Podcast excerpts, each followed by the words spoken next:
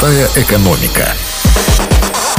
Всем доброго дня, у микрофона Василий Данилов. Давайте с вами вместе разбираться в экономических материях для того, чтобы экономика работала на нас, а не наоборот.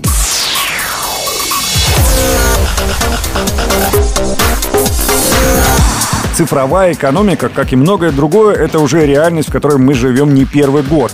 Наша страна развивается и так или иначе повсеместно появляются цифровые сервисы, электронный банкинг, транспортные услуги и так далее и тому подобное.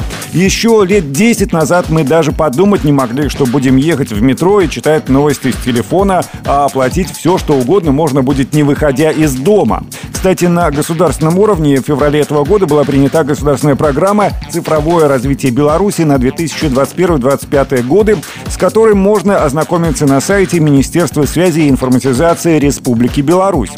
Помимо удобства в использовании, одна из задач цифровой экономики – безусловно повышение производительности труда. Цифровизация служит большей прозрачности экономических процессов за счет выведения из тени тех, кто не работает официально, за счет фрилансеров, за счет более реалистичных оценок трудозатрат и результатов. Если это получится реализовать, мы выйдем на нормальные показатели по экономике.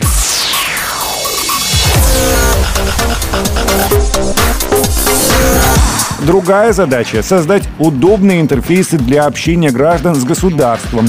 Блокчейн обязывает всех работать со всеми. Если вы вошли в некое цифровое пространство и взаимодействуете с его участниками, играйте по его правилам. Не хотите, пожалуйста, никто не принуждает. Но тогда и с вами взаимодействовать никто не станет. Каждая операция заверяется электронной подписью, которая знаменует невозможность отказаться от действий.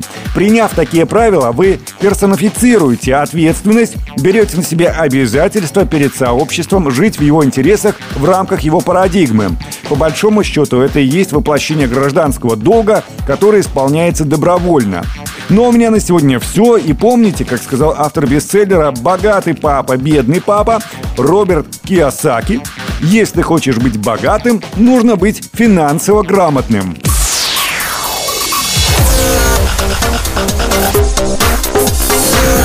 Простая экономика.